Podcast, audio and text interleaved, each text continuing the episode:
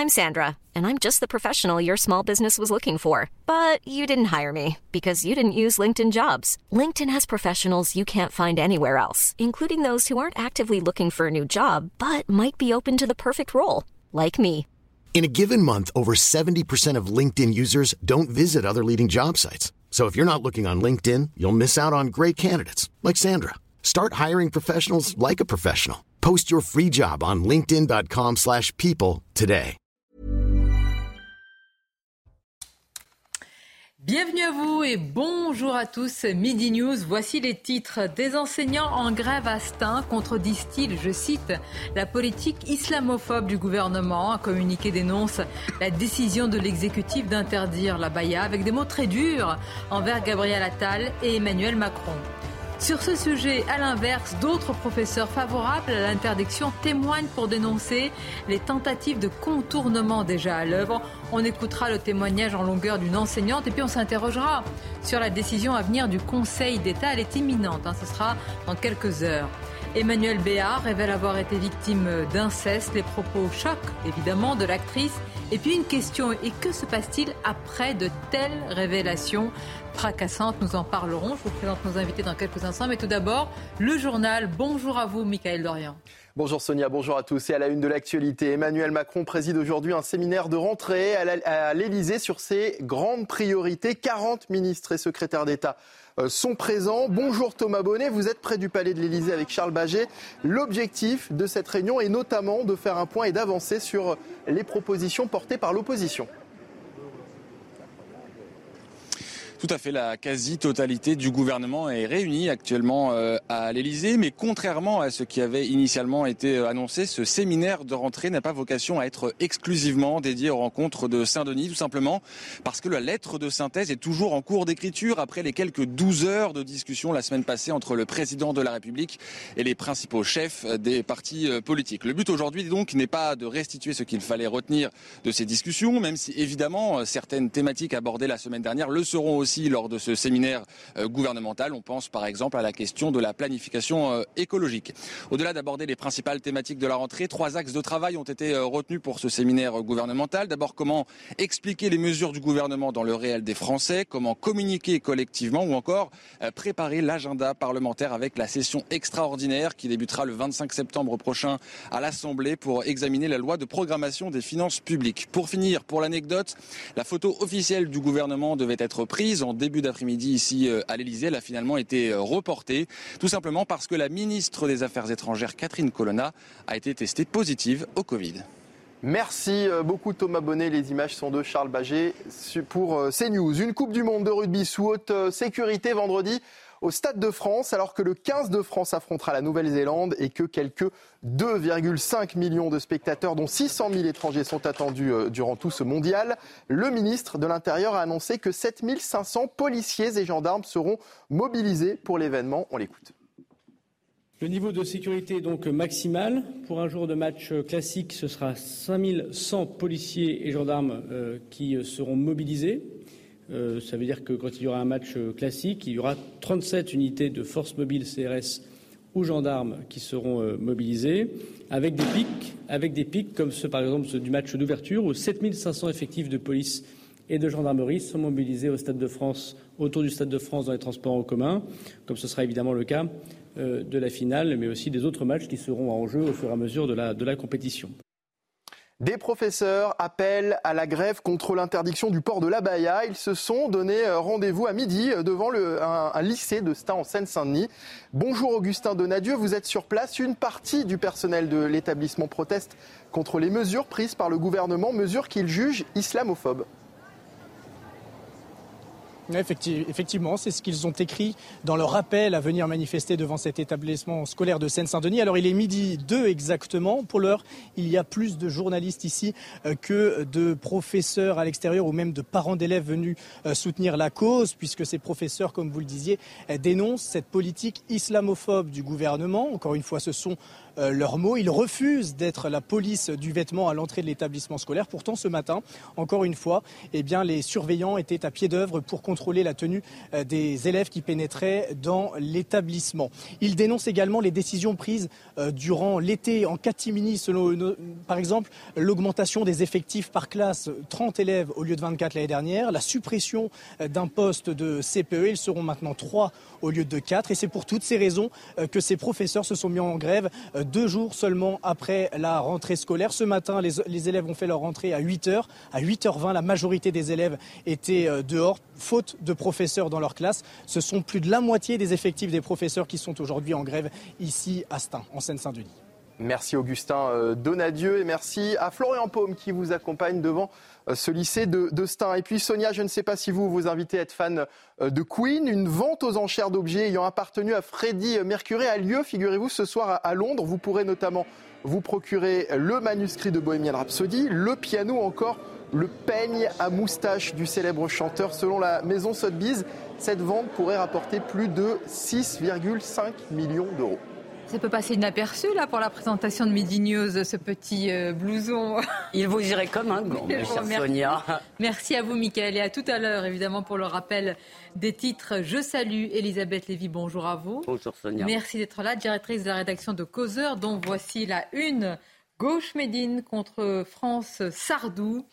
Et puis Robert Ménard, 2027, j'y pense. Une très bonne interview, franchement. Mais on devrait dire la gauche à Baya, peut-être. Je vais le ressortir. À lire, à lire. Euh, je salue également monsieur le professeur, Kevin Bossuet. La rentrée s'est bien passée? Très bien, très heureux de reprendre. J'adore mon métier et je continue à, à porter les valeurs de la République dans des territoires où parfois c'est compliqué tous les professeurs peuvent nous dire que ça se passe très bien. évidemment, on va voir. Et qu'ils adorent leur métier. Monsieur Dartigol, bonjour à vous. Je vous réveille, c'est normal, c'est la rentrée également. Merci d'être là, cher Olivier. Et Joseph Touvenel, bonjour à vous. Bonjour également. Je salue euh, Noémie Schulz, notre euh, journaliste police-justice. Merci à vous d'être là, Noémie. Nous parlerons dans quelques instants de ce qui s'est dit hier euh, au, Conseil d'État. Ça va se jouer dans, quelques heures. Noémie va nous faire état des arguments, contre-arguments autour de l'interdiction de la Nous sommes en direct. On accueille Sophie Audugé. Merci d'être là. Bonjour à vous, Sophie, directrice générale de la SOS Éducation. Tous ces sujets, évidemment, qui touchent à, à l'école vous, vous concernent. Alors, c'est vrai que c'est un constat sans appel quand on pose la question. Alors, toutes les enquêtes, hein, aux Français. Ils sont pour l'interdiction de, de la baya. Donc la question est maintenant que va faire le Conseil d'État Je voudrais qu'on regarde ce sondage euh, d'abord de Charlie euh, Hebdo. Vous allez voir la, la, question qui a été posée. Il va s'afficher dans quelques instants sur, euh, sur votre écran. Les tenues type abaya ou camis ont-elles, selon vous, un caractère religieux ou pas? Ben, Regardez, véritablement, c'est sans appel. Et même parmi, on l'a souvent dit, hein, les sympathisants aujourd'hui de, de, la gauche type France Insoumise, ils sont pour cette interdiction. L'effet résumé par Yael Benamou, regardez encore, voilà. LFI, vous le voyez, euh, regardez chez les Verts, quand même. Là, c'est euh, une, majorité qui devient écrasante. Chez les socialistes également. Donc, beaucoup de questions se posent. On regarde les faits résumés par Yael Benamou. On en parle juste après. Le constat est sans appel. 81% des Français approuvent l'interdiction du port de l'abaya et du camis dans les collèges et les lycées publics. L'abaya, une robe longue originaire du Moyen-Orient pour les femmes, et le camis, une tunique longue pour les hommes. À gauche, cette décision d'interdiction est approuvée par une majorité. Du côté de la France insoumise, 58% des votants sont pour. Ils sont 79% chez Europe Écologie Les Verts et 73% au Parti socialiste. Ces tenues auraient leur place dans les établissements scolaires d'après la communauté musulmane. D'après ce sondage, 66% désapprouvent l'interdiction, seulement 34% des votants sont pour. Selon Gabriel Attal, il s'agit de tenues religieuses. 70% des Français sont d'accord avec lui. Les sympathisants de la France insoumise les considèrent à 48% comme des tenues à caractère religieux. Ils sont 69% chez Europe Écologie Les Verts et 71% au Parti socialiste. Bien, donc quand même constat sans appel, mais qu'en sera-t-il de l'interdiction ou pas euh, et de la décision du Conseil d'État? Vous avez suivi ça pour nous, Nomi Schulz. Qu'en est-il? Argument contre argument c'était un débat qui a duré à, peu près deux heures hier devant le Conseil d'État dans le cadre d'un référé liberté. C'est une procédure en, urgence. Et à l'issue de, cette audience, effectivement, euh, le président euh, de cette formation collégiale, sont trois magistrats du Conseil d'État qui ont écouté les arguments des uns et des autres, a dit qu'il rendrait sa décision dans les 48 heures. Donc ça pourrait être aujourd'hui, mais on peut s'attendre plutôt à ce que ce soit dans la journée de, demain. Euh, alors effectivement, on a entendu euh, des débats euh, assez âpres parfois entre d'un côté les représentants de l'éducation nationale et de l'autre l'avocat et la présidente de l'association Action Droit des, des musulmans. les débats qui ont tourné autour d'une question, l'abaya et le camis dans une moindre mesure, mais l'abaya est-elle un vêtement religieux? Pour l'éducation nationale, la réponse est oui. Je vous cite euh, certains des propos qui ont été tenus hier. Le sujet n'est pas de savoir si l'islam prescrit ce vêtement, mais si l'abaya fait immédiatement reconnaître la personne qui le porte comme étant musulman, musulmane. Pour nous, oui, c'est ce que nous avons constaté sur le terrain, c'est ce que pensent les trois quarts des Français. Même les sites de vente de ces vêtements les présentent comme tels. Euh, non, répond euh, à l'inverse la présidente de, l'association, qu'on a entendu euh, dire avec beaucoup d'émotion que depuis deux jours, elle, elle, était assaillie de coups de téléphone, d'enfants de, détruits parce qu'ils ne peuvent pas aller à l'école. Je vous dis qu'elle ce qu'elle a dit hier à, l'audience. elle a dit pour ce n'est pas l'abaya qui fait la religion, mais le voile, la croix, la kippa. Elle a expliqué que abaya ça veut dire robe. Vous faites une interdiction générale de porter une robe. Elle a aussi l'avocat de l'association a aussi expliqué que c'est un vêtement qui est à la mode, qui est coloré, qu'on trouve euh, sur les marchés euh, euh, et qui ne coûte pas très cher. C'est pour ça que les jeunes femmes, les jeunes filles en achètent un avocat aussi qui, pose, qui estime qu'il y a un problème, c'est qu'il n'y a pas dans la circulaire de l'éducation nationale de définition de ce qu'est l'abaya. Et il dit ça revient donc à mettre les proviseurs dans une situation de délit de faciès et en fait de discrimination envers les élèves euh, qui sont arabes. C'est ce qu'il a dit, en tout cas ce qu'il a dit hier, puisque euh, qu'en gros vous avez une jeune femme qui arrive avec une, euh, une robe longue. Comment est-ce que vous faites pour savoir si c'est une abaya ou pas? Pour lui, ça consiste à dire que c'est en fonction. Le débat été vif en tous les cas. il a été nourri. Le débat a été nourri. Alors après c'est dans le cadre du Conseil d'État. Donc vous savez tout ça est très exactement très très, très On ne s'invective pas.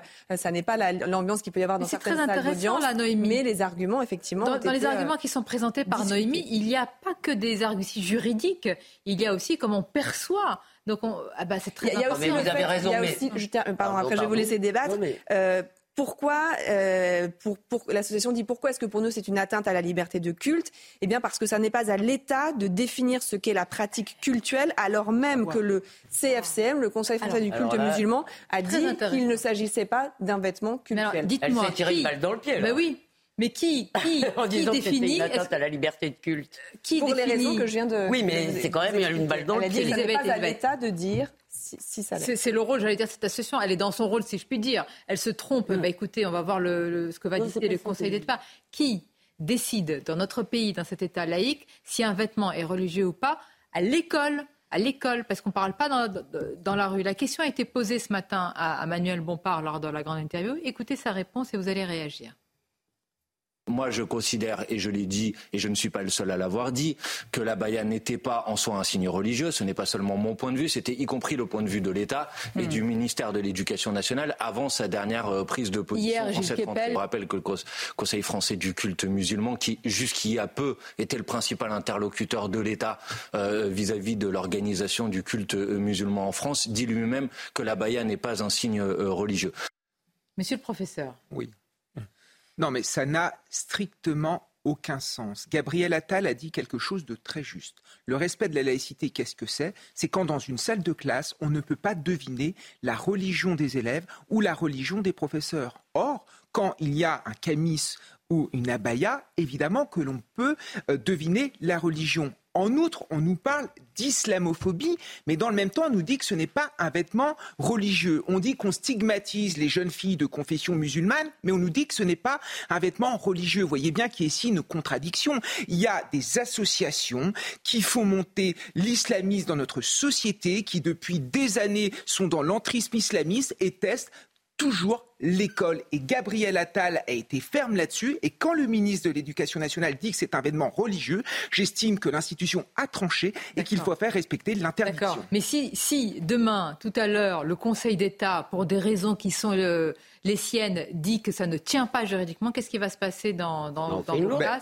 ben, Il va falloir faire une loi parce qu'on ne pourra pas laisser Ah passer oui. ça. Ce sera une victoire des islamistes, ce sera une victoire des communautaristes. Et là, pour le coup, les professeurs et les chefs d'établissement se retrouveront dans une situation compliquée. Et dernière chose que j'aimerais ajouter, il faut arrêter de prendre les chefs d'établissement pour des idiots. Ils savent reconnaître ce que c'est qu'une abaya. hein. on sait ce que c'est. Moi, j'en ai déjà vu personnellement. Tous les chefs d'établissement, par exemple en Seine-Saint-Denis, en ont déjà vu. Donc, misons aussi sur l'intelligence des personnels. Non mais pardon, mais pardon, mais écoutez. Je veux dire, d'abord, c'est pas simplement, j'en ai assez que ce soit un débat euh, juridique, c'est une question politique. Nous savons que la Baïa a été encouragée pour contourner notre loi. On a des preuves, on peut le voir sur ce fameux TikTok. On voit très bien qu'il y a eu une offensive, elle n'est pas née de nulle part. Mais alors maintenant, voilà, on nous dit c'est la liberté des, c'est la liberté des jeunes filles. D'abord, la liberté n'est pas totale en matière vestimentaire. On peut pas aller à l'école tout nu non plus. Donc, il n'y a pas de liberté euh, absolue. Mais surtout, si leur problème est d'être pudique, parce que même si c'est par euh, religiosité, c'est pas écrit dans le Coran, abaya, il la faut comme si. Si c'est d'être pudique, il y a des robes longues, il y a des jupes longues, si vous voulez, il y a des jeans larges, vous pouvez absolument être pudique. Si c'est pour ne pas déplaire à Dieu ou pour pas se faire draguer, vous avez mille autres solutions. Elles ne le font que pour provoquer. Et dernière chose, les élèves détruits, si vous voulez, parce qu'on les empêche, parce qu'on les empêche d'afficher leur religion à l'école, eh bien, soit, euh, excusez-moi, euh, ils doivent aller dans une école privée.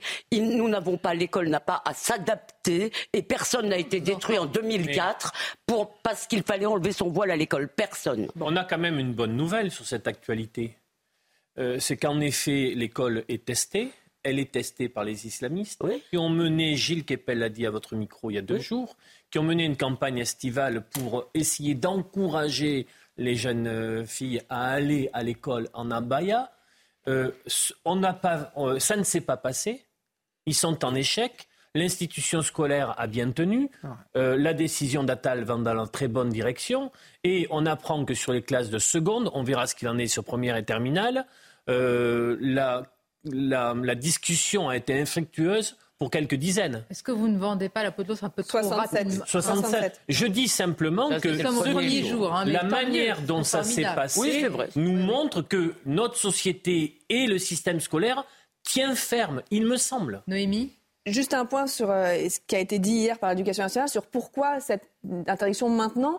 Euh, ce qui faut expliquer les représentants, c'est que ça a été vraiment une demande des chefs d'établissement qui ont vu apparaître ça. En fait, c'est très récent, ils disent, et ils l'ont daté d'ailleurs. Ils disent que l'émergence, donc il, est- il arrivait qu'il y ait des jeunes femmes en abaya, mais l'émergence en milieu scolaire, euh, euh, et c'est à partir du printemps 2022 et encore plus à la rentrée 2022. Donc il y a vraiment il y a un an et ils disent euh, avant c'était on considérait que c'était une série de cas isolés. Là ça n'est plus le cas et euh, le phénomène s'est amplifié et a émergé une demande des chefs d'établissement d'une position claire du important. ministère. Donc tous ceux qui dénoncent l'opportunisme politique, C'est ce qu'on il y en dit, a. les- c'est Non, il y avait un en a sujet. toujours. C'est ce que dit l'éducation Le nationale. ministre Gabriel mais il y a avait un un sujet. sujet. On va continuer à en parler. Vous écoutez également évidemment les titres avec vous, Michael. 2023 pourrait bien être l'année la plus chaude jamais enregistrée. C'est ce qu'a annoncé l'Observatoire européen Copernicus. Alors que canicule, sécheresse, inondations ou incendies ont frappé l'Asie, l'Europe et l'Amérique du Nord cet été, le secrétaire général de l'ONU, Antonio Guterres, a déploré dans un communiqué que l'effondrement climatique avait commencé. En Grèce, situation dramatique après les terribles incendies de l'été. Le pays fait désormais face à des pluies torrentielles. Un homme emporté euh, par un torrent a été retrouvé mort à Volos. Quatre personnes sont toujours activement recherchées. Un phénomène météorologique qui devrait durer jusqu'à demain. La police a interdit les déplacements dans certaines villes du pays. Et puis Alba, Louise, Jade, Léo ou encore Gabriel, ce sont les prénoms qui ont la cote et qui devraient être le plus attribués en 2024. L'officiel des prénoms paraît demain pour sa 21e édition et parmi les prénoms en perte de vitesse, on retrouve notamment Chloé, Lucas, Hugo ou encore Sacha. Et Olivier? Non. Oui, Olivier, Non. avoir une info, non? Vous êtes tendance, rassurez-vous, cher Olivier. Oh, Merci, des Mickaël. Euh, Sophie Odiger et, et Joseph Touvenel et vous tous, je vais vous faire écouter et je voudrais que vous réagissiez à cela. C'est une professeure qui explique comment les élèves, parce que vous avez raison, Olivier, vous dites ça s'est plutôt et globalement bien passé et fort heureusement. D'ailleurs, quand on souligne Sauf 67 Aston. incidents, qu'il y a eu moins de 300 élèves qui sont. J'ai pas dit globalement positif, hein, parce que Vous avez- ça a été utilisé en d'autres temps, ça s'est pas bien passé. Bien, j'entends bien. Bon, euh, cette professeure s'inquiète en tous les cas parce qu'elle est en train de, de constater et puis de, s'inquiéter mmh. des probables futures tentatives de contournement, de détournement. C'est un témoignage au micro de Jean-Luc Thomas. C'est un sujet euh, eh bien, du même Jean-Luc Thomas. Écoutons. Le débat autour des tenues à l'école ne fait que commencer. Pour cette enseignante, certaines élèves musulmanes contournent déjà l'interdiction de l'abaya. Donc le corps, vous allez le couvrir avec une abaya, vous allez le couvrir avec euh, une chemise ample portée sur un pantalon fluide large, vous allez pouvoir même le porter, enfin l'afficher avec un sweat pour couvrir la tête et couvrir les mains. Des vêtements en vente dans de grandes enseignes de prêt-à-porter. Facile donc de trouver la parade. Elle propose des vêtements qui couvrent l'intégralité du corps et qui sont très, euh, très accessoirisés, qui sont très modernes, qui sont euh, volantés, qui euh, affichent des textures très modes, avec des coloris très tendances.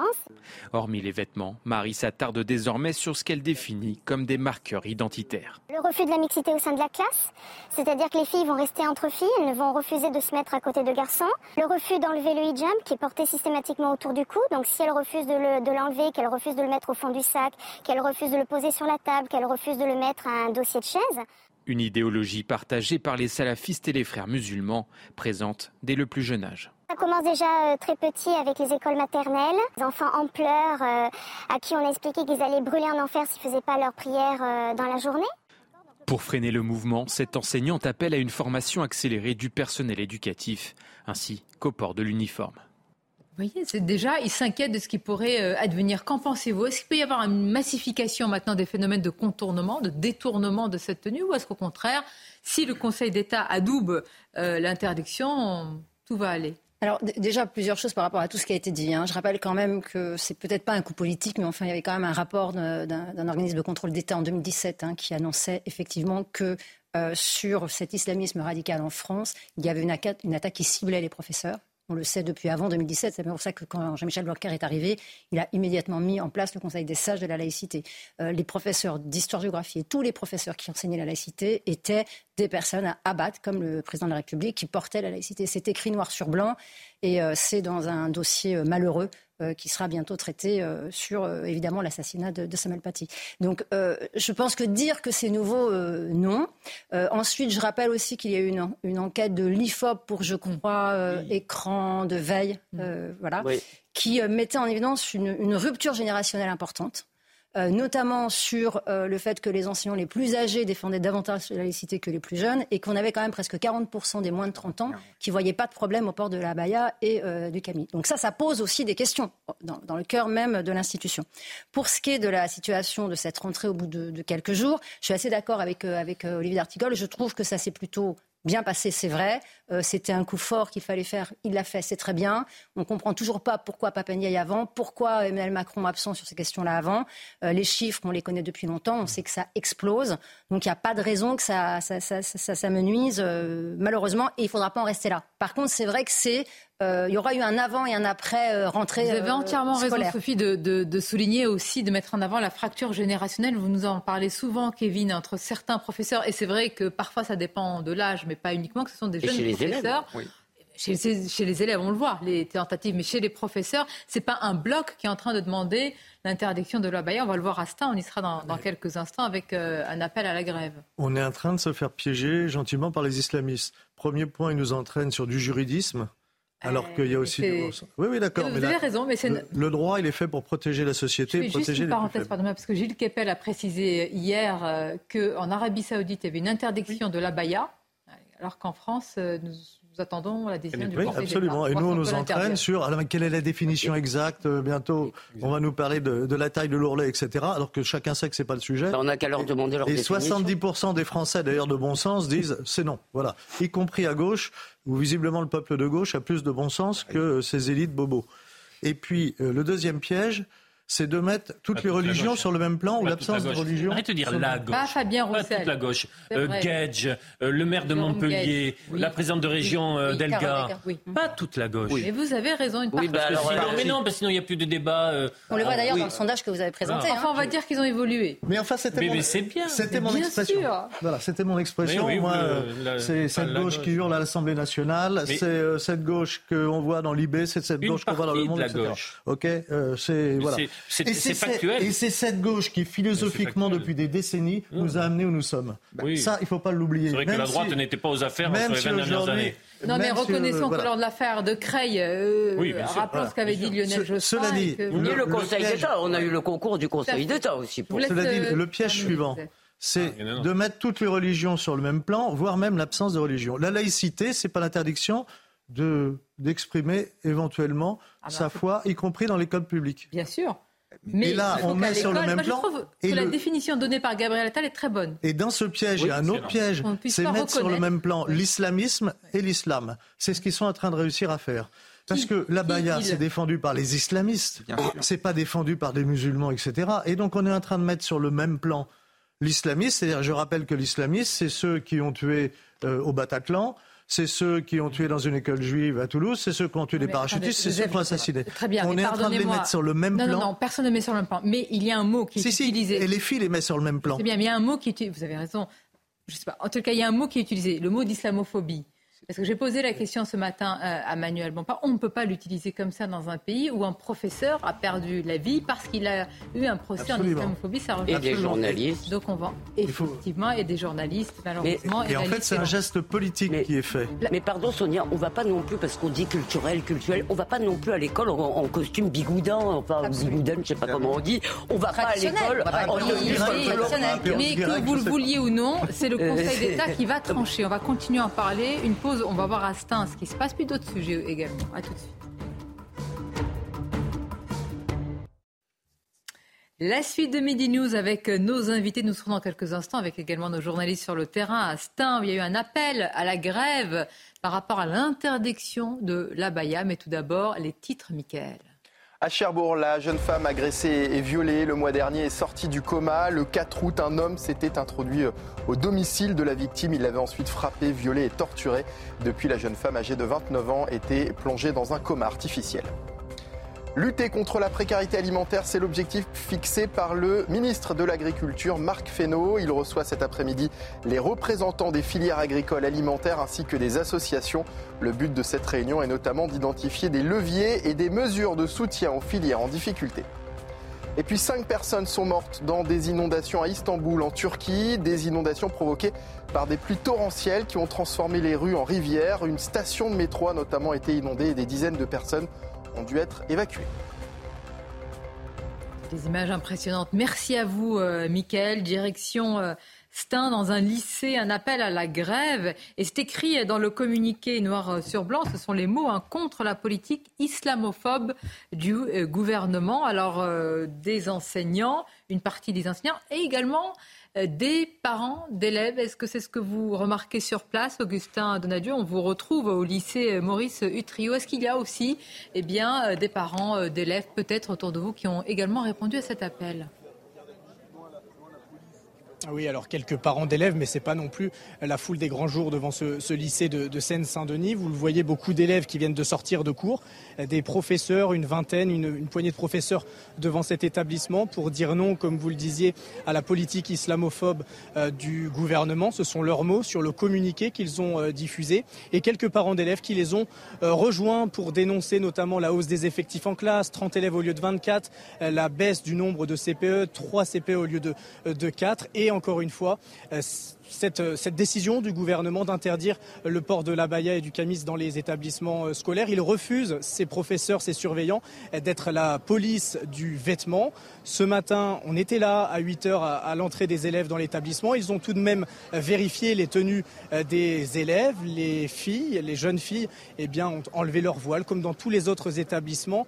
L'académie de Seine-Saint-Denis nous a dit que deux personne depuis lundi euh, s'était présenté en abaya euh, devant cet établissement ici Astin. Mais ce qu'on peut vous dire, c'est que c'est assez compliqué ici d'interroger à la fois les parents d'élèves ou les professeurs qui sont euh, réticents à l'idée de parler à certains médias.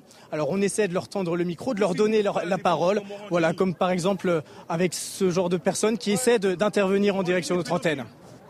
Oui, on le voit bien et on le comprend. Merci à vous, Augustin. Merci en tous les cas pour tous ces, ces éléments. Alors, il n'y a pas foule, j'allais dire, Tant mieux, tant mieux parce qu'il s'agit quand même de faire respecter là l'interdiction de la loi, mais quand même, que des enseignants utilisent en plus des enseignants le mot euh, islamophobie est chargé, dans la tête chargé par rapport à tout ce qui s'est passé autour de Samuel. Qu'est-ce qu'ils mettent dans la tête des enfants Ces profs, j'aimerais bien le savoir, moi. Pour rappeler que 85% des enseignants, sur un sondage récent, jugent positive la décision du ministre sur les abayas. C'est important de le dire. C'est un chiffre euh. Vous avez raison. Vous avez raison.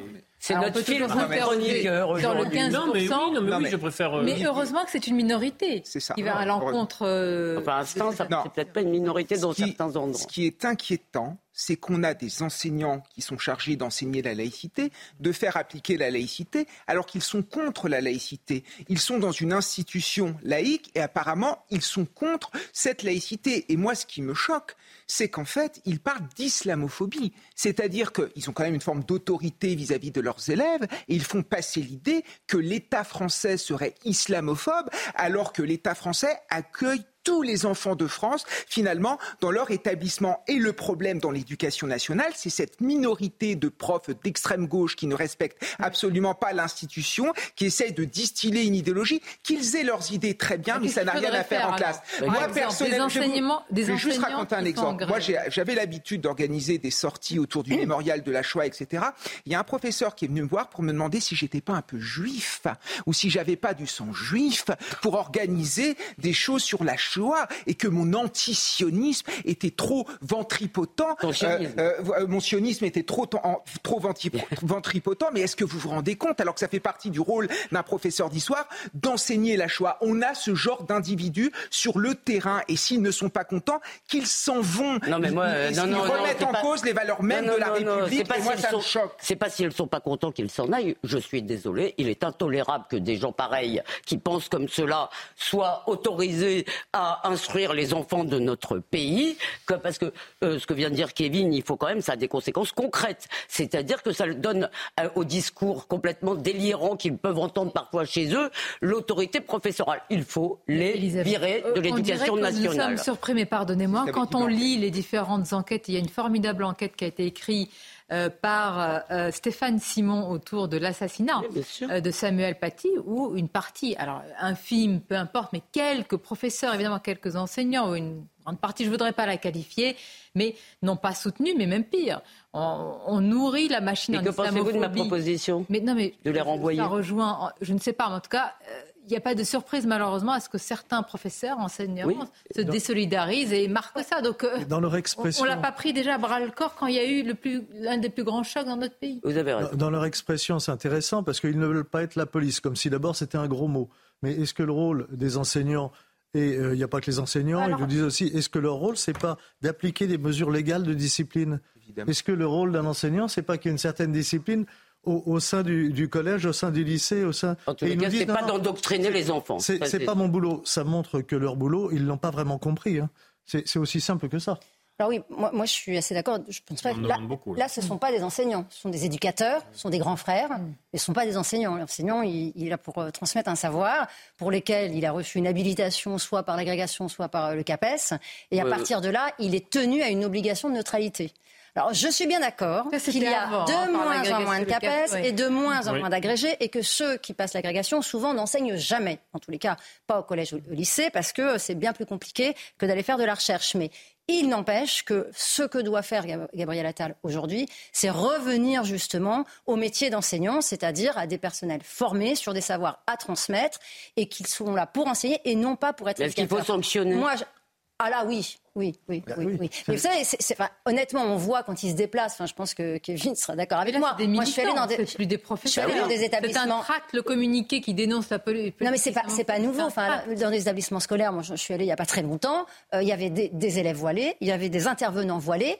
Euh, j'ai discuté avec la chef d'établissement quand, on était navré. Alors, on leur fait poser le voile, mais euh, trois mètres plus loin, le remettre. En classe, ils ont le voile. On a également un, un industriel, je ne sais même plus quel c'était, qui avait fait, je sais plus, 500 entretiens dans des établissements qui avait dit alors oui, ils ont tous le voile, ils ont tous des, tenues, mais quand on leur demande gentiment, la plupart, ils l'enlèvent en classe.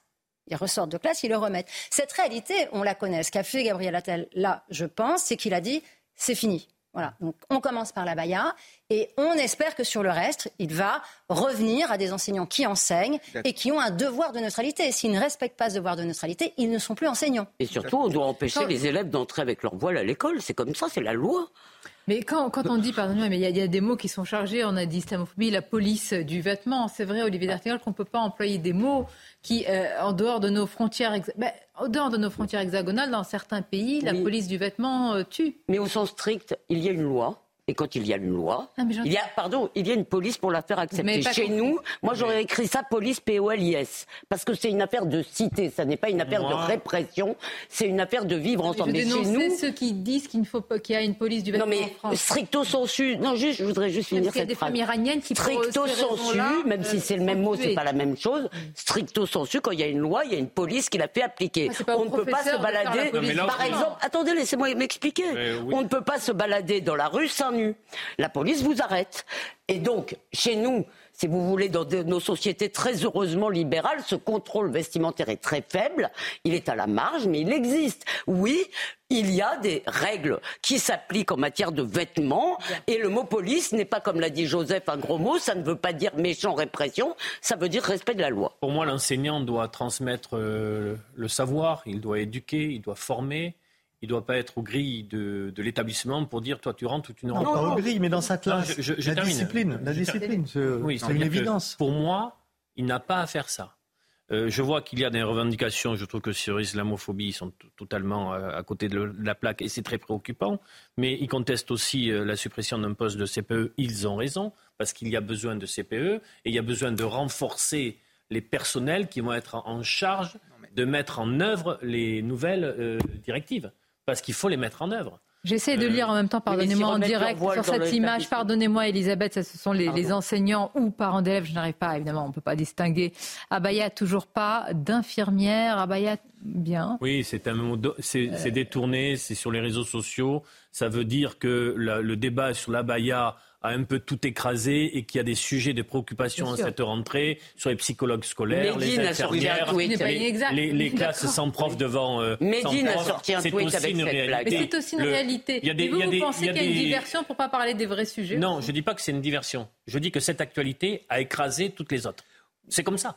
Oui, mais il y, a, il y a chez ces enseignants une autre diversion, c'est de mettre en avant un manque de moyens qui est parfois fantasmé, pour surtout Ah qu'on ne parle pas de respect de la laïcité et de l'entrisme islamiste. La vérité, c'est qu'on a une toute minorité d'enseignants qui ne jouent pas le jeu.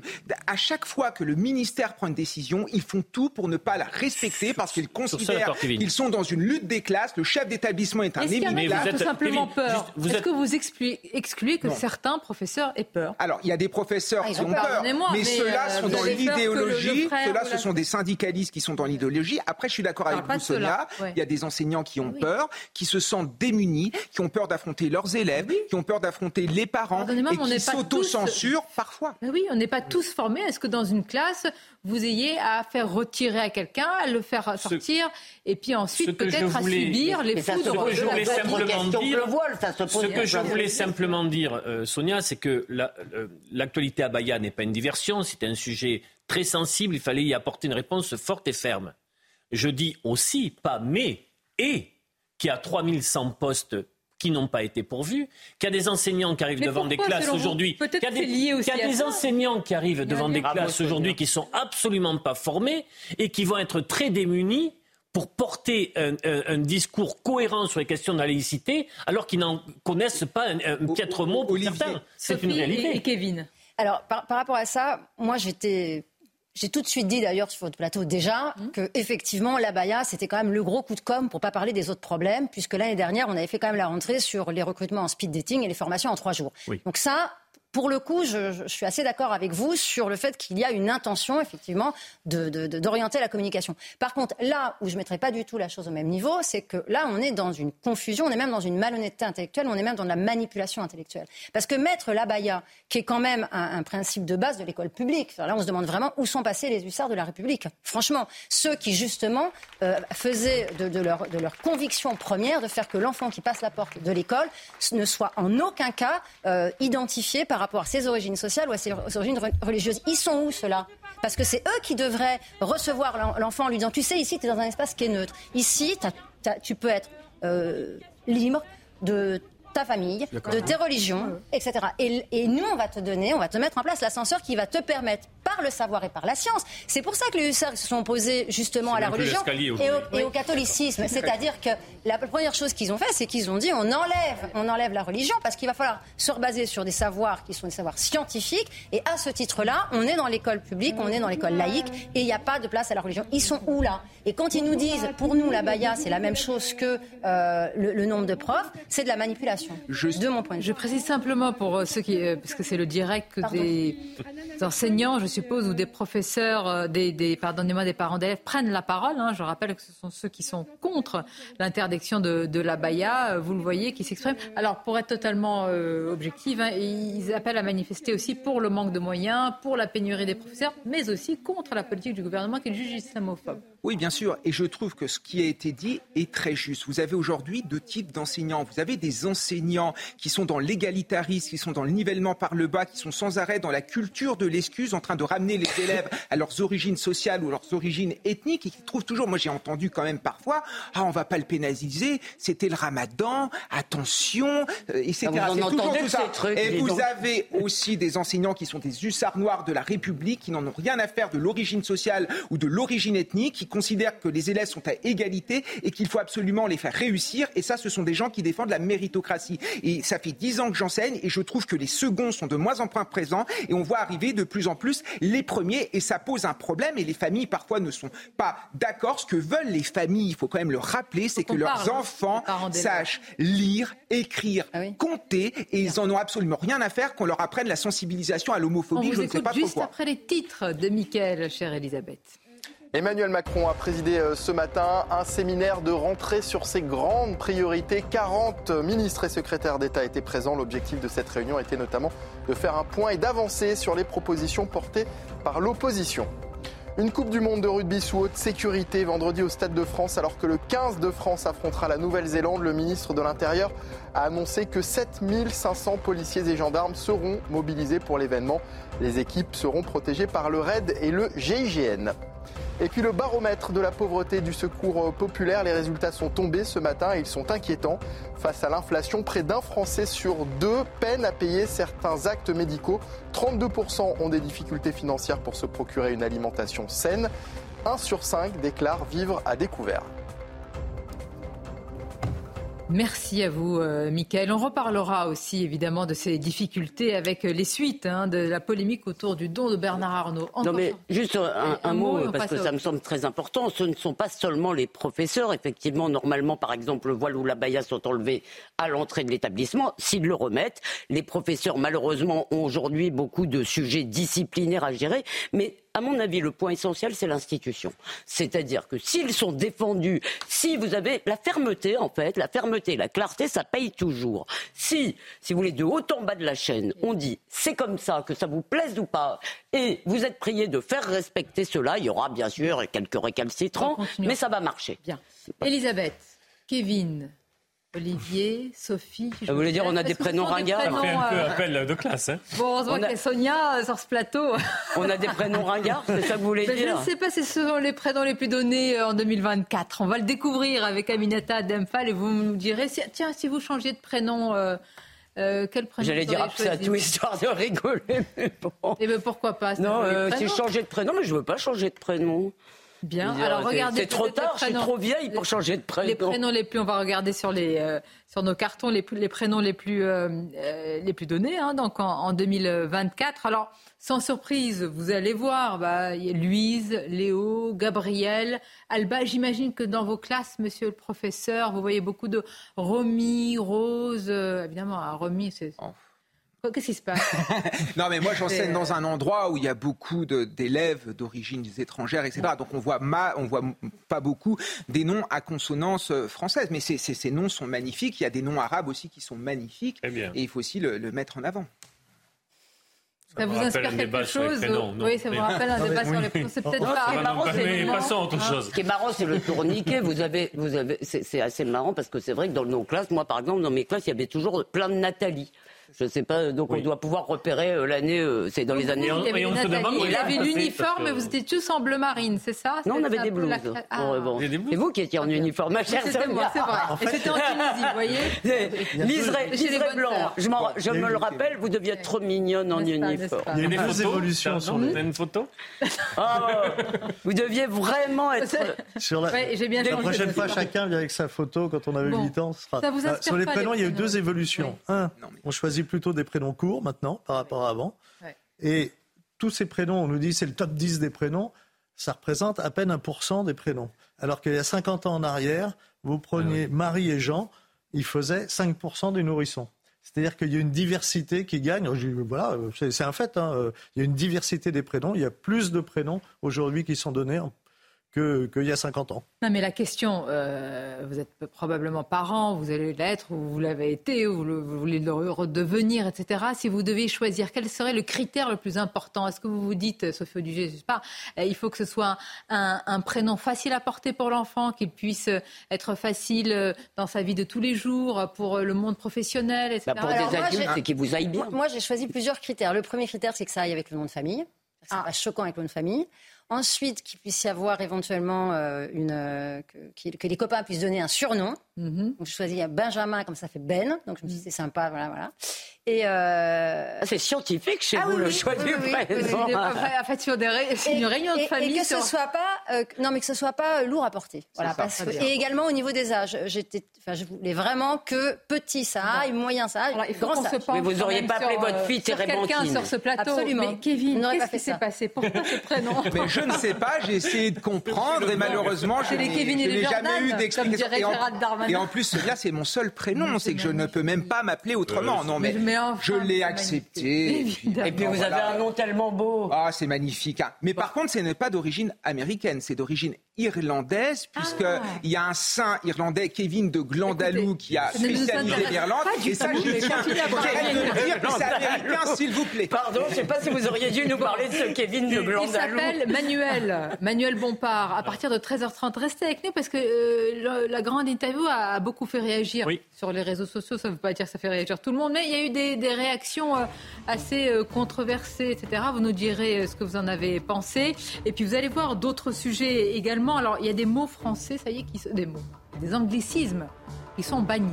Mais oui, je ah, qui sont bannis. je croyais que vous alliez dire qu'ils étaient entrés dans la langue. Je vais vous proposer des, nouveaux noms français justement pour ne pas que vous tombiez dans le travers des anglicismes.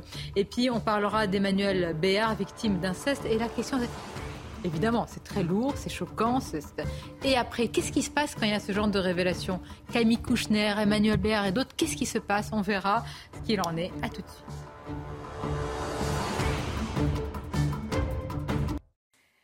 Je vous remercie de votre fidélité pour euh, Midi News. C'est l'occasion de vous remercier de placer euh, souvent euh, Midi News en, première chaîne d'info. Et bon appétit si vous êtes à table. On va poursuivre notre débat avec nos invités. Tout d'abord, le journal, bien sûr. Rebonjour à vous, cher Michael. Rebonjour Sonia, bonjour à tous. À Cherbourg, la jeune femme agressée et violée le mois dernier est sortie du coma. Le 4 août, un homme s'était introduit au domicile de la victime. Il l'avait ensuite frappée, violée et torturée. Depuis, la jeune femme âgée de 29 ans était plongée dans un coma artificiel.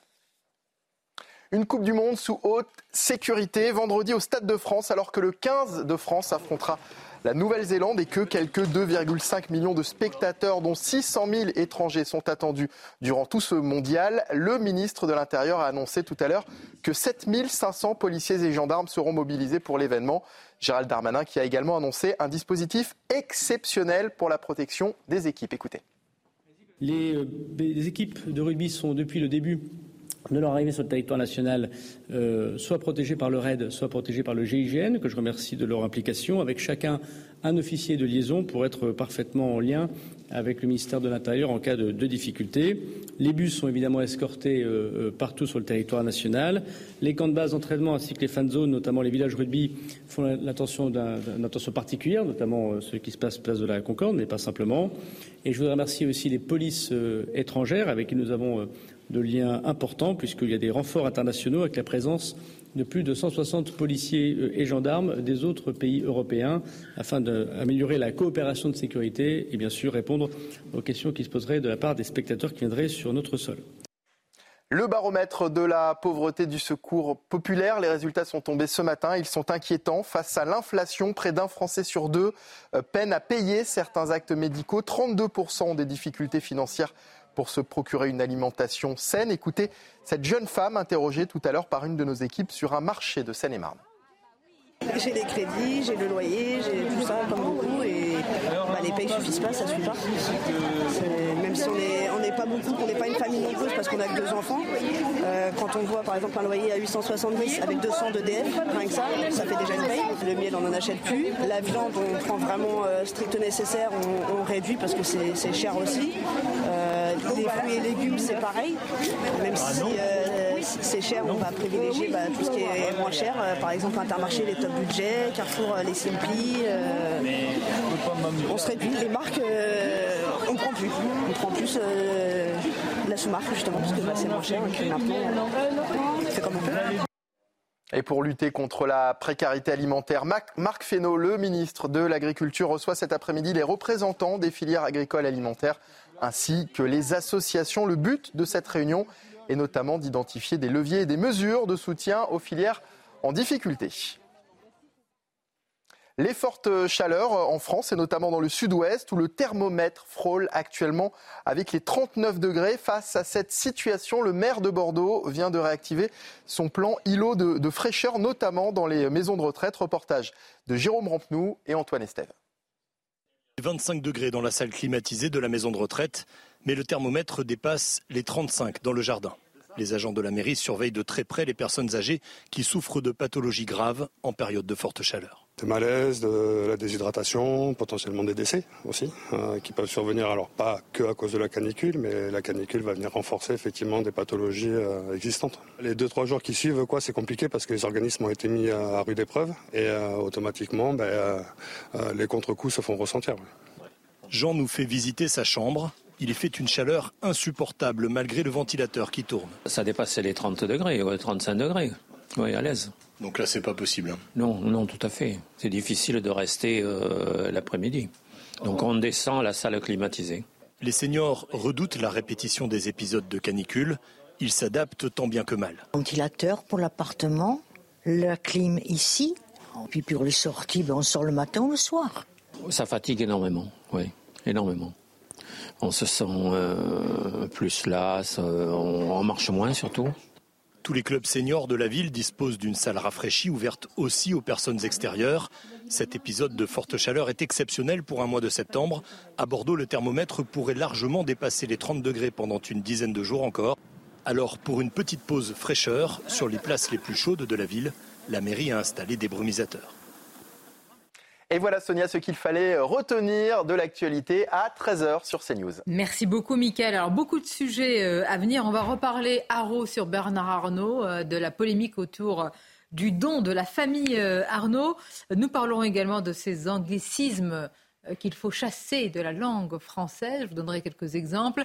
On va diffuser l'interview ce matin. C'était la grande interview sur CNews Europe 1 de Manuel Bompard. Alors forcément, c'était un peu vif sur certains sujets. Vous nous direz ce que euh, vous en avez pensé. Mais tout d'abord, Emmanuel Béard, victime d'inceste. Aucun cri ne sort de ma bouche. L'actrice révèle dans un documentaire avoir été victime d'inceste pendant son adolescence. Voici ce qu'elle dit. Vous allez voir aussi quelques extraits euh, de, ses propos. J'ai 11 ans, c'est la nuit, j'en suis sûre. Tu déchires mon sommeil, j'ai très froid. Aucun cri ne sort de ma bouche. Ma bouche est, cousue. C'est par ces mots qu'elle. Euh, euh, que l'actrice, aujourd'hui âgée de 60 ans, révèle avoir été victime d'inceste dans un documentaire. Euh, mon père, ma mère, mon école, mes amis ne voient rien. Elle précise d'emblée, très rapidement évidemment, parce qu'inceste, certains ont tout de suite fait un, lien en pensant évidemment, bah. évidemment dit-elle, ce n'est pas mon père, donc c'est voilà. Et euh, elle ne révèle pas l'identité dans sa famille de, de l'auteur de ces faits extrêmement évidemment condamnables et, abjects. Et voici ce qu'elle dit. Il y a le temps de survie et le temps pour agir. On est dans ces temps-là, donc le temps de l'action. Il faut une réponse politique car l'inceste est un traumatisme collectif. Moi j'avais envie de vous faire réagir parce que on va faire un tour de table.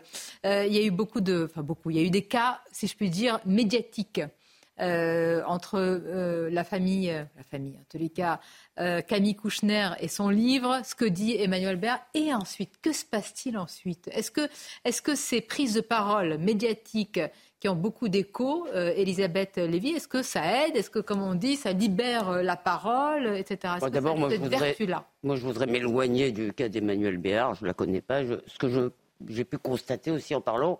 Alors, avec, euh, j'ai une amie qui a été victime d'un viol. Et pour elle, ça aurait été absolument impensable d'aller le dire à la télé. J'en ai déjà parlé avec des psychanalystes. Euh, et en tous les cas, je pose la question. Je sais que ça va choquer beaucoup de gens. Moi, je ne suis pas sûr, si vous voulez, que le déballage public, si vous voulez, qui ne se fait pas dans le cadre d'un cabinet de psychanalyste ou de psychiatre, ou, que, euh, que ce soit la panacée pour les victimes. Je ne suis pas sûre, si vous voulez, que le fait que tout le monde puisse s'emparer de votre histoire à sa sauce, euh, bon, et là encore, euh, bon, il y a cette, euh, cet entretien dans un documentaire.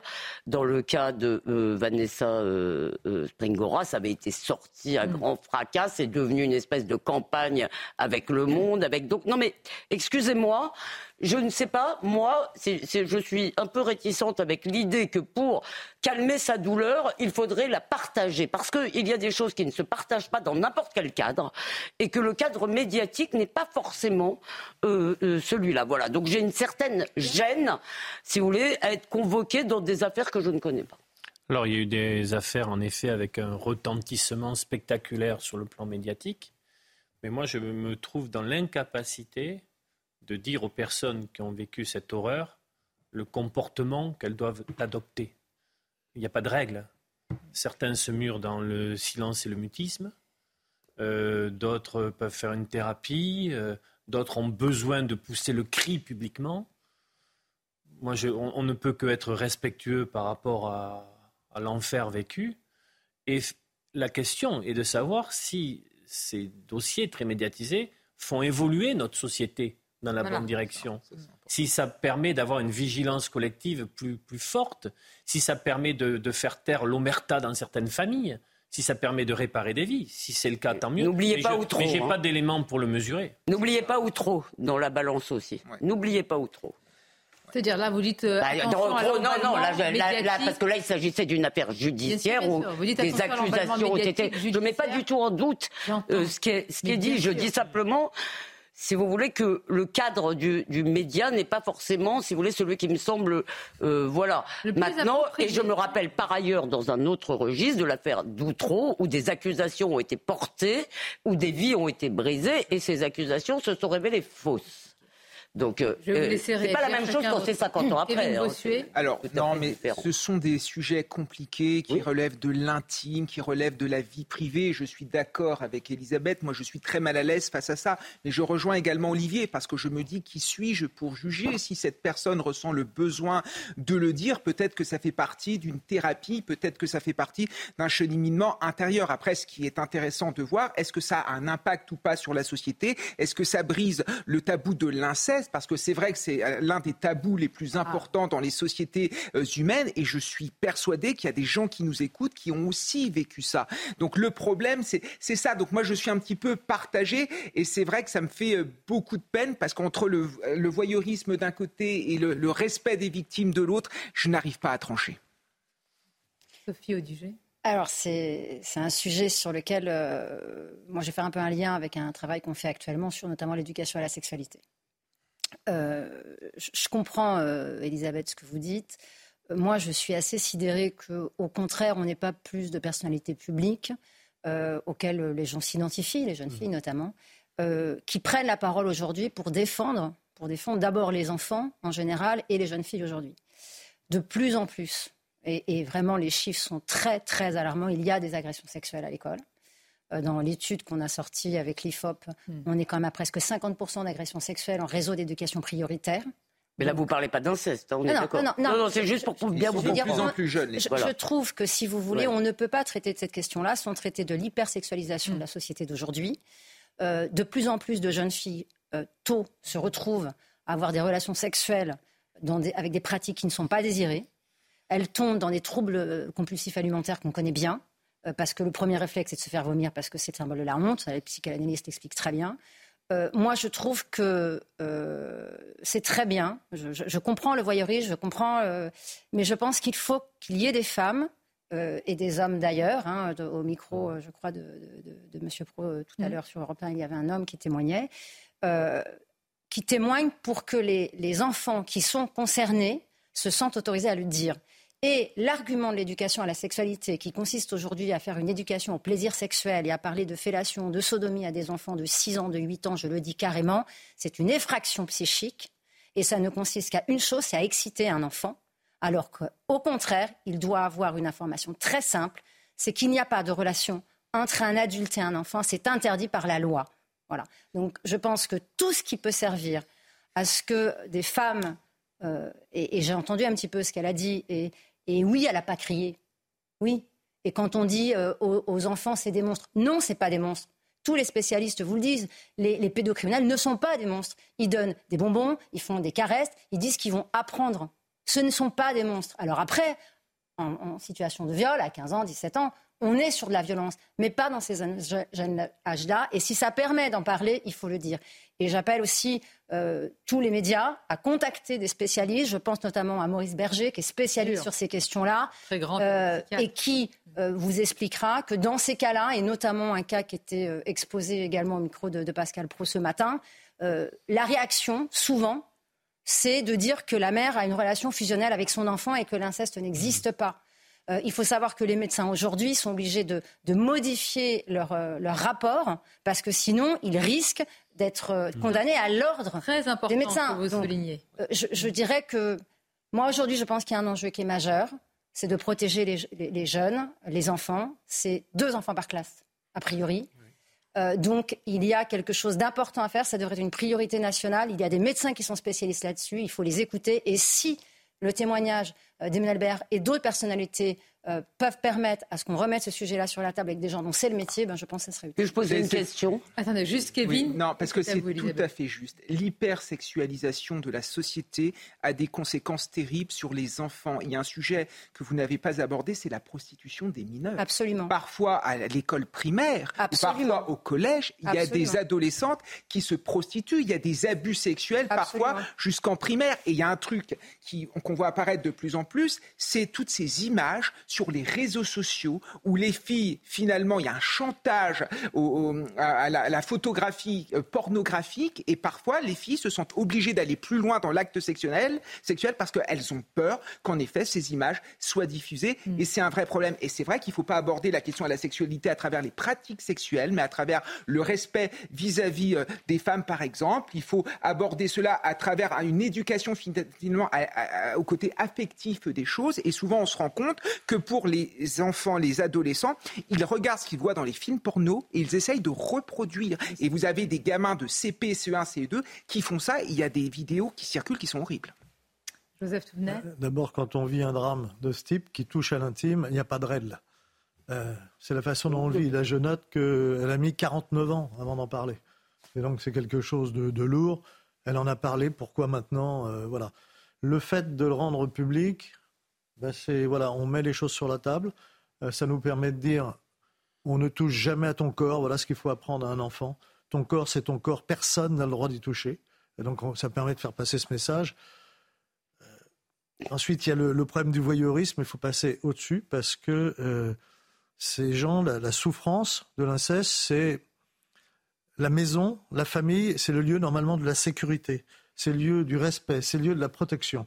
Là, je note d'ailleurs, attention, parce que quand j'ai vu un sèche, je me suis dit c'est son père. En fait, elle nous dit non. On ne sait pas qui c'est. Euh, donc c'est dans le lien familial, mais c'est ni la un mère. Inceste, ça s'applique à tout lien familial. Oui, oui c'est l'entourage. Oui, oui, oui, mais souvent, c'est euh, le, voilà. euh, il faut noter d'ailleurs proximité que, familiale. Absolument. Et, et d'ailleurs, il faut noter que euh, voilà. proportionnellement, c'est beaucoup plus rarement les pères que l'entourage familial quand on parle d'inceste.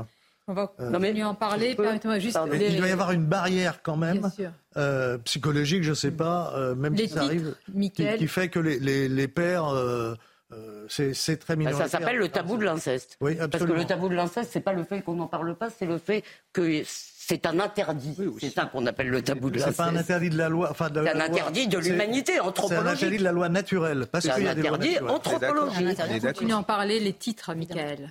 Faut-il faire appel à l'armée pour lutter contre le trafic de drogue? C'est la question posée par notre dernier sondage CNews. 67% des Français y sont favorables. Dans le détail, 60% des électeurs de gauche sont également pour et 51% du côté de la France insoumise.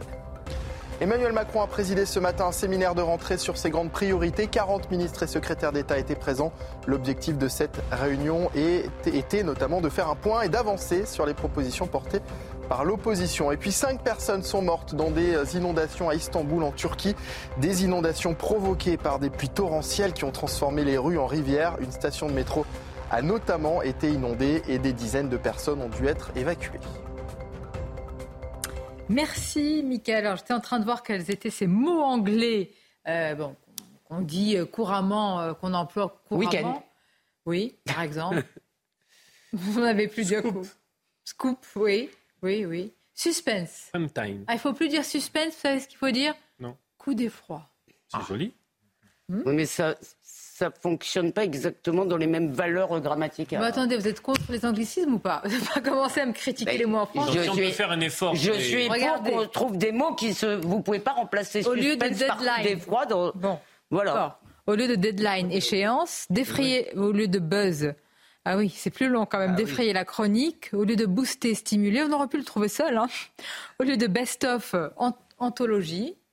Hmm Mais je trouve que c'est bien. Oui, oui, bah Ah. oui, oui. Moi, je suis assez Ah, pour. Alors, on regarde le sujet, on en parle juste après. C'est News, 5h55. Merci d'être là.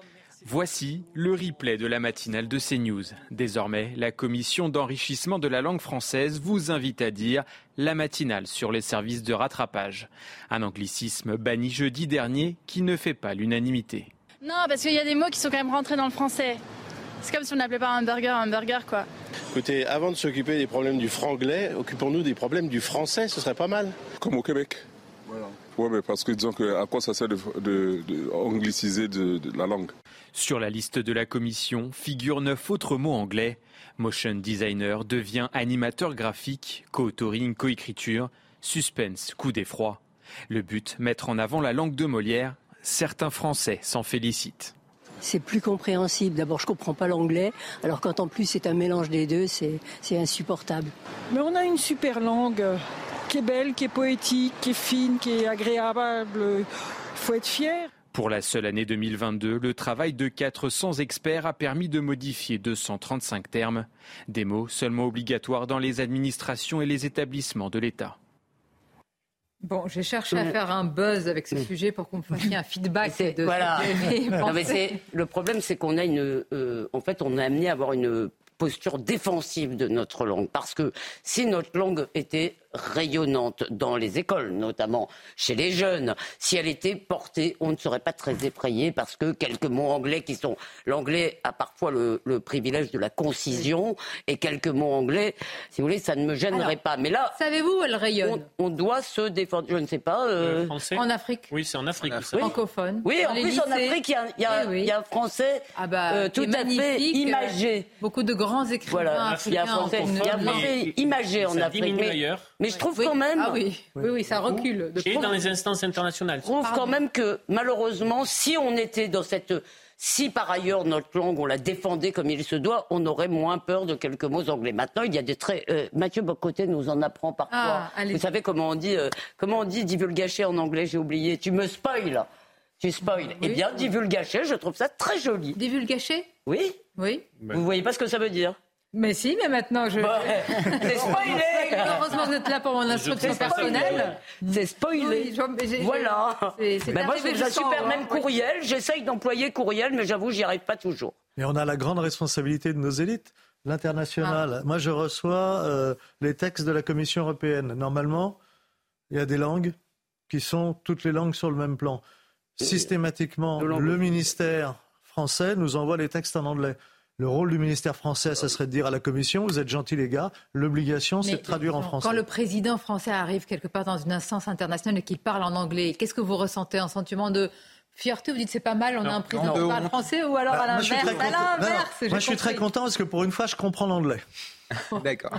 Ça, je sais pas si c'est un compliment. Ou alors vous dites non, bah non. Non, je suis en ancienne école. Le, Ah. Ah, le président Ah. français doit s'exprimer en français. Ah. Et c'est d'ailleurs euh, Il doit le faire dans toutes les instances internationales. Évidemment. Je suis pour une seconde ordonnance Villers-Cotterêts, moi. Très bien, bravo. Monsieur le professeur. Non, mais ça, je, je suis d'accord avec ça. Surtout que la langue. Avec cela, s'il vous plaît. Avec cela, pardon. Monsieur le professeur. Avec cela, pardon. non, non, mais si vous voulez, la langue française, c'est l'âme d'un peuple. C'est son identité c'est sa quintessence, c'est ce qui marque sa singularité.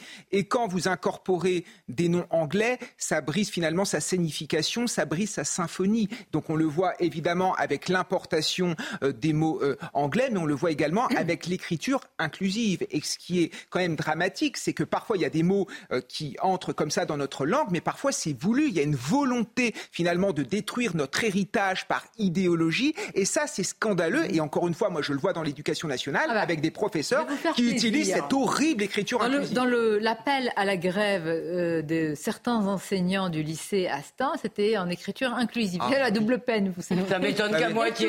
Pourquoi je ne suis pas étonné C'est l'intersectionnalité, vous voyez La langue, c'est pas qu'une symphonie. hein. La langue, ça transmet des concepts. Bien sûr. Et, et au-delà de la langue, c'est toute une culture qu'on transmet. On le voit d'ailleurs euh, en matière Bien. finance.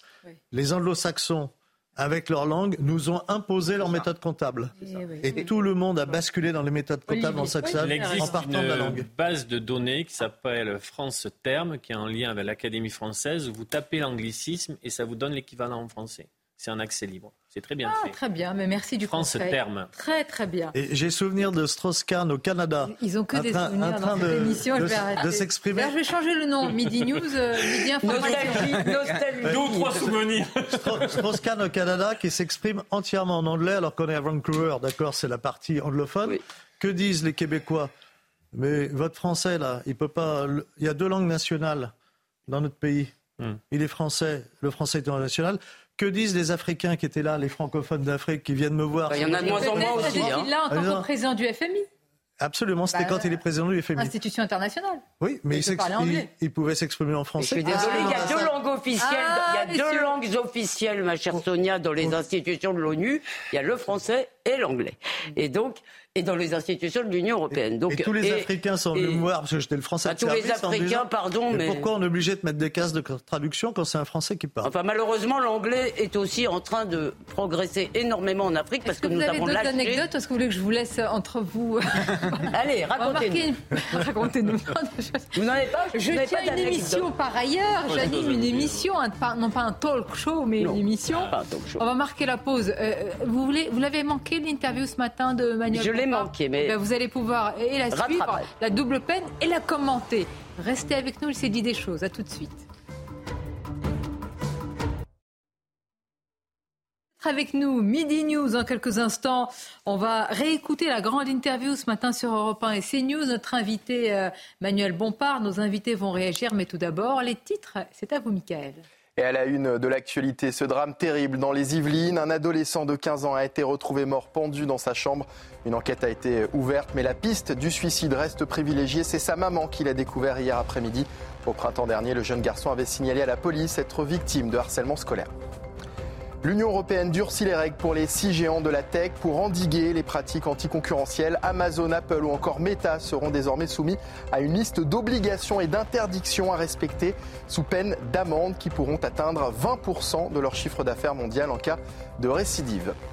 Et puis on connaît la composition du 15 de France pour affronter la Nouvelle-Zélande vendredi soir pour le lancement de la Coupe du Monde de rugby. La liste vient d'être dévoilée par le sélectionneur. Fabien Galtier a opté pour Johan Mofana au centre ainsi que le pilier gauche Reda Wardi qui s'installe dans le 15 de départ. Pour le reste, les Bleus aligneront une équipe quasi type avec une charnière formée par Antoine Dupont et Mathieu Jalibert.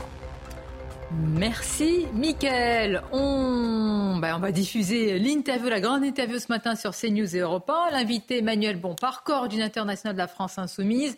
Les thèmes, vous les connaissez, on vient d'en parler, on l'écoute. Bonjour à vous, Manuel. Bompard, et bienvenue, coordinateur national de la France Insoumise. Beaucoup de sujets d'actualité à vous soumettre ce matin. Le Conseil d'État va rendre sa décision rapidement dans les prochaines heures sur l'interdiction de la baya. Alors, dans toutes les enquêtes, vous êtes désavoué par une écrasante majorité de Français, vous êtes désavoué par les sympathisants de la France Insoumise, vous êtes désavoué par une grande partie des, des enseignants qui attendaient cette clarification. Est-ce que ce matin, euh, Monsieur Bompard, vous, vous persévérez dans l'aveuglement? Euh, je vois que votre question est, est nuancée. Euh, D'abord, je vais dire que j'écouterai les sondages sur ce sujet à partir du moment où on publiera une étude dans laquelle on me dira quel est le pourcentage de Françaises et de Français qui savent réellement ce qu'est une abaya.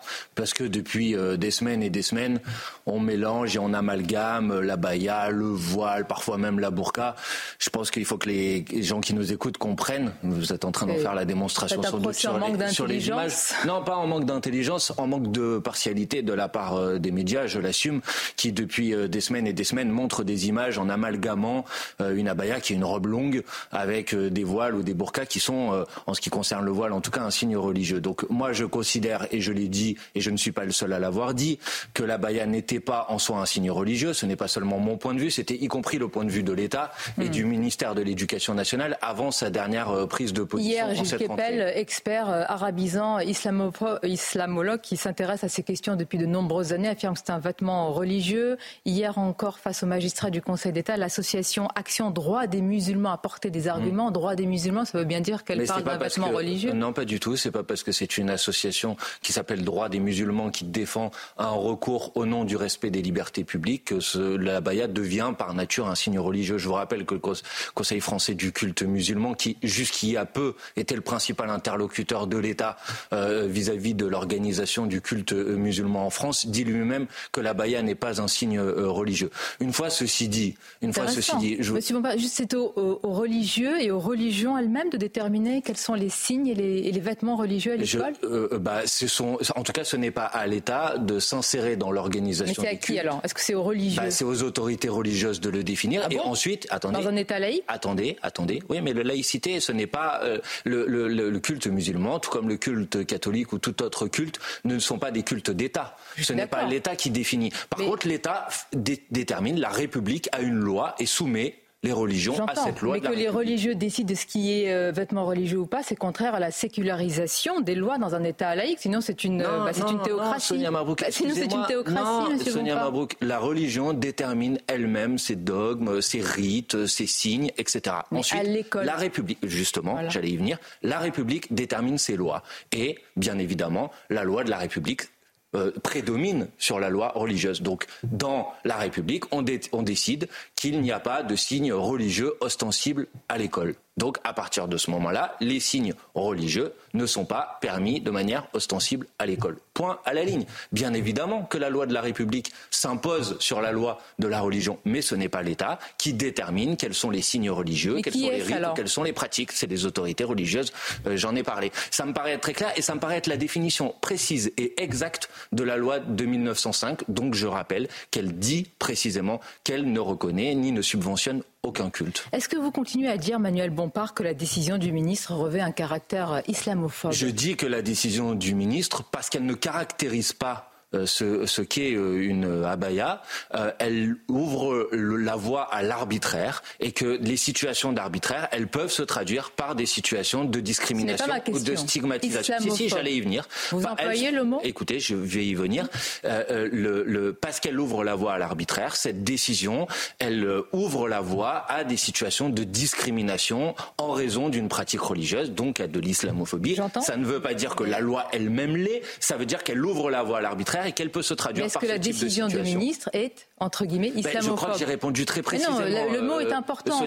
Mathilde Panot, chef des députés mais, euh, insoumis au Parlement, l'a utilisé. Un professeur a perdu la vie car un procès en islamophobie a été instruit contre lui, basé sur le mensonge d'une élève, relayé par la haine d'un parent d'élève.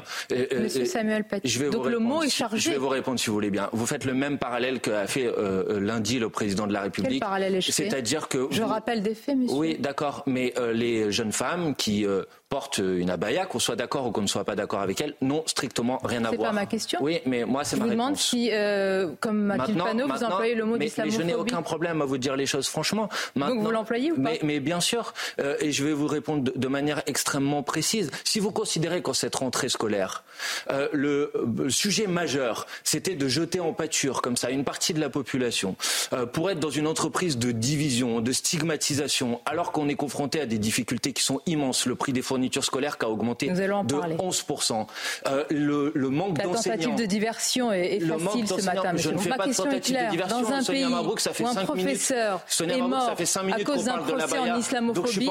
Est-ce que vous reprenez ce mot? C'est tout? Mais je vous ai répondu oui. Oui donc ou non vous pouvez me poser. Oui, vous le reprenez? Oui, bien sûr. Vous pouvez me, vous pouvez prendre le problème par tous les bouts. J'ai pas l'habitude de reculer sur les positions qui sont euh, qui sont les miennes. Je vous dis juste que je pense que le ministre, en mettant ce sujet sur la table en cette rentrée, euh, qui concerne 0,25% des établissements, et si j'en crois ses propres chiffres qu'il a donné lundi sur le nombre de personnes qui sont venues vêtues d'une abaya à l'école, c'est-à-dire Moins de 298 de mémoire, c'est-à-dire 0,005% des euh, élèves qui sont dans le secondaire aujourd'hui, je pense effectivement qu'il jette un écran de fumée pour ne pas parler des principales difficultés de la rentrée. C'est l'augmentation du prix des fournitures scolaires, c'est le manque d'enseignants, c'est des enseignants qui ne sont pas suffisamment rémunérés. Et je préférais qu'on parle de ça. Puis je vais vous montrer la, la une de, de Charlie euh, Hebdo, puisque vous reprenez donc le terme d'islamophobie. Est-ce que vous reprenez aussi l'expression de police du vêtement qui a été utilisée par euh, Bah, certains comment vous membres? appelez ça quand vous commencez à déterminer quels sont les moi, je vêtements qui sont n'utilise pas la même expression qui est utilisée en Iran, monsieur, où une jeune femme a été tuée il y a un an parce qu'elle portait euh, un vêtement inapproprié par la police Eh du ben moi, vêtement. je dénonce la police du vêtement en Iran et je dénonce la police du vêtement partout. Alors là, moi, je je- dénonce la police du vêtement en Iran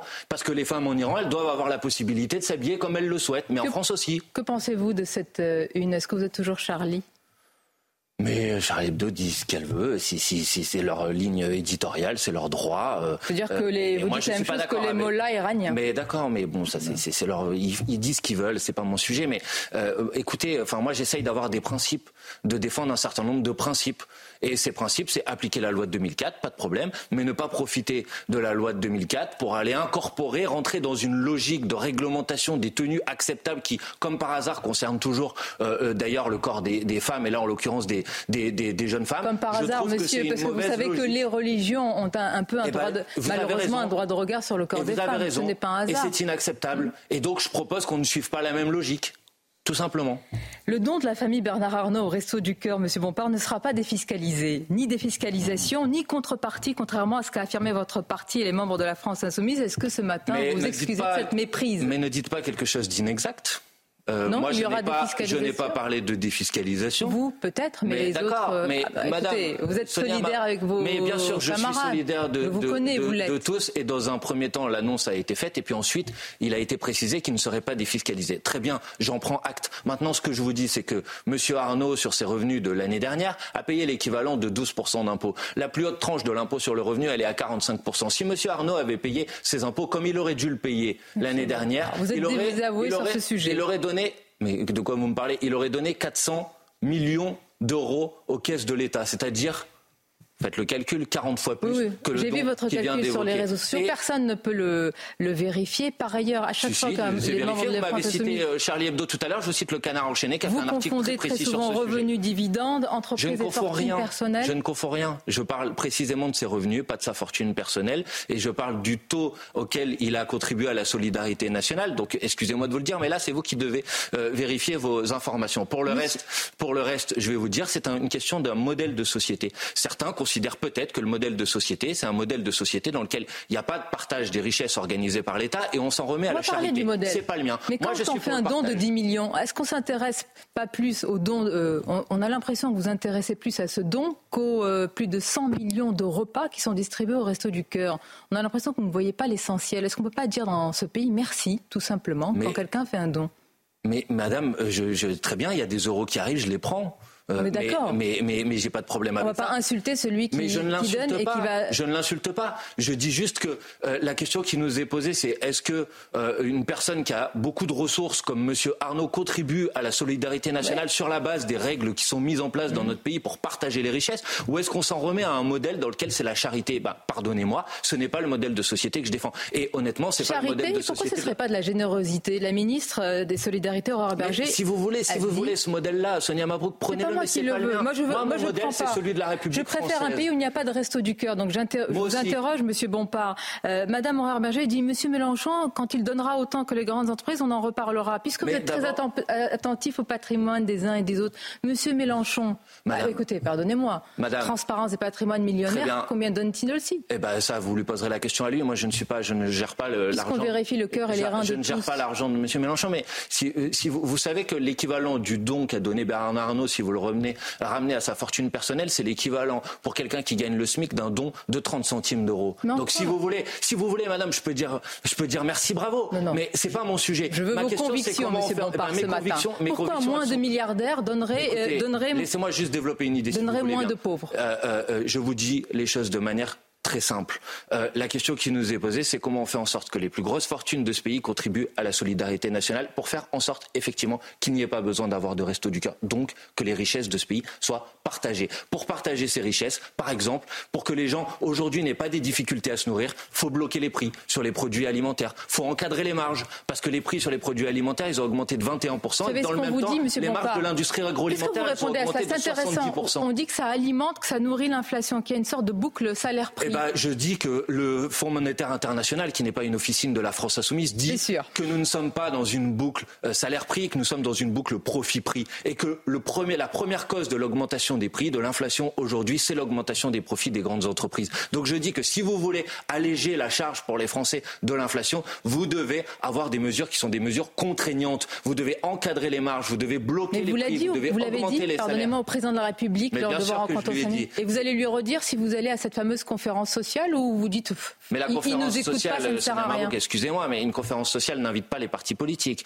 Euh, Cette fameuse conférence sociale est censée, si j'ai bien compris, discuter des problèmes des branches dans lesquelles il y a des minima qui sont inférieurs au SMIC. Donc le président de la République n'a rien annoncé de nouveau. Il avait déjà annoncé qu'il y aurait des discussions avec les organisations syndicales au mois de mars. Depuis, il y a davantage de branches qui ont des minima en dessous du SMIC qu'au moment où il a fait cette annonce. Mais vous Donc, savez pourquoi Le. SMIC a, a Parce que le augmenté SMIC a et donc euh, mécaniquement, Mais si à chaque revalorisation du SMIC, il faut réorganiser pendant 12 heures une discussion avec le président de la République pour obtenir que les minima de branche passent au-dessus du SMIC, tout ça est scandaleux, est absurde. Donc je propose qu'il y ait une loi. Puisque si le président de la République veut agir sur ce sujet, on le fait par la loi, pour qu'à chaque revalorisation du SMIC, les minima de branche soient aussi revalorisés. Monsieur Bompard, deux questions dans l'actualité euh, dans cette grande interview sur Europe 1 et, et CNews. D'abord, un livre choc qui s'intitule Le prix du berceau, qui décrit la course au rendement dans certaines crèches privées. Mais je le précise, hein, des crèches qui sont en partie financées par l'État, donc par notre argent, par euh, les impôts, où il y a véritablement des actes de,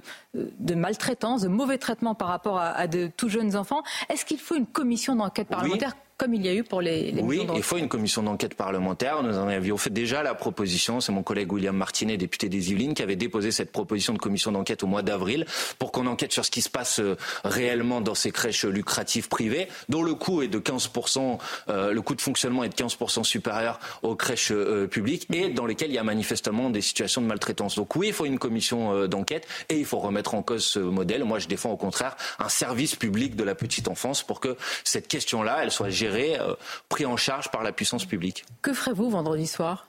Vendredi soir, euh, je crois Ce que j'ai des pas une question réunions privée, hein, politiques, monsieur mais, mais, mais je pense que votre question euh, est relative au match de, de rugby qui va avoir lieu. Bah, je supporterai la France, bien évidemment. Même si Bastien Chalureau euh, fait partie euh, du 15, vous demandez, la France Insoumise demande son exclusion. Je rappelle qu'il a été condamné pour violence à caractère raciste, mais qu'il a fait euh, appel. Donc il y a une présomption d'innocence qui est d'ailleurs défendue par la ministre des Sports. Pourquoi vous réclamez sa tête? Bah, je, je réclame pas la tête de qui que ce soit, moi, mais je dis que dans le sport, il me semble qu'il y a un devoir d'exemplarité et qu'il est normal que le fait que quelqu'un qui a été condamné en première instance, même si c'est vrai, vous avez raison, il a fait euh, appel pour euh, violence raciste, à minima s'excuse, à minima prenne la parole et disent qu'il regrette son geste. Il l'a fait. n'a pas fait. Il l'a fait en pleurs, son euh, dans geste, les- il a contesté. Bah, il le euh, conteste, en a euh, contesté, il- il conteste les paroles qu'il a Moi, tenues, écoutez, donc, j'en euh, crois les témoignages d'un certain nombre d'autres joueurs. J'ai entendu ce que disait Monsieur Dussautoir, ancien capitaine de l'équipe de France de Vous savez, il rugby. faut faire attention aux témoignages. Dans une affaire tout autre, hein, qui n'a rien à voir, dans l'affaire Katnins, vous faisiez plus non, attention vous- aux témoignages. Franchement, ce que vous faites, Sonia Mabrou, je vous le dis sincèrement, les yeux dans les yeux,